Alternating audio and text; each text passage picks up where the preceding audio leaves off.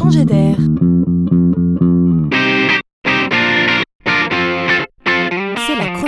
De Laurent Collen. Parmi les espèces en voie de disparition, il faudra peut-être bien ajouter un jour sur la liste, non pas demain mais après-demain, le traditionnel boulanger. Figurez-vous qu'une entreprise américaine vient d'inventer un robot boulanger. Alors attention, hein, voilà un sujet sensible pour nous Français, car ici on ne rigole pas avec la baguette de pain.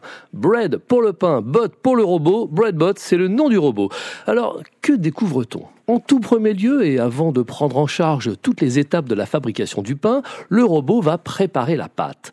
Il suffira pour cela de l'alimenter en farine et en eau comme on alimenterait une chaudière à bois. Une fois la pâte pétrie, le robot va façonner et cuire le pain sous les yeux du client, environ une douzaine de fournées par heure. Quand la pâte manque, il demande de l'aide et en plus de cela, le robot ira même jusqu'à se nettoyer tout seul. Alors sommes-nous vraiment en train d'assister à la fin du boulanger? Bon, alors écoutez, laissons venir. Hein. Un peu trop américain encore, il ne sait faire aujourd'hui que du pain brioché. Donc notre traditionnelle baguette n'est pas directement menacée.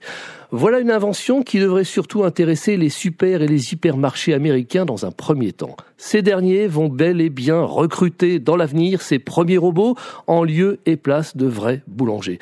Ce n'est pas tous les jours, me direz-vous, que de nouvelles recrues promettent la multiplication des petits pains. On peut leur prédire assurément un bel avenir.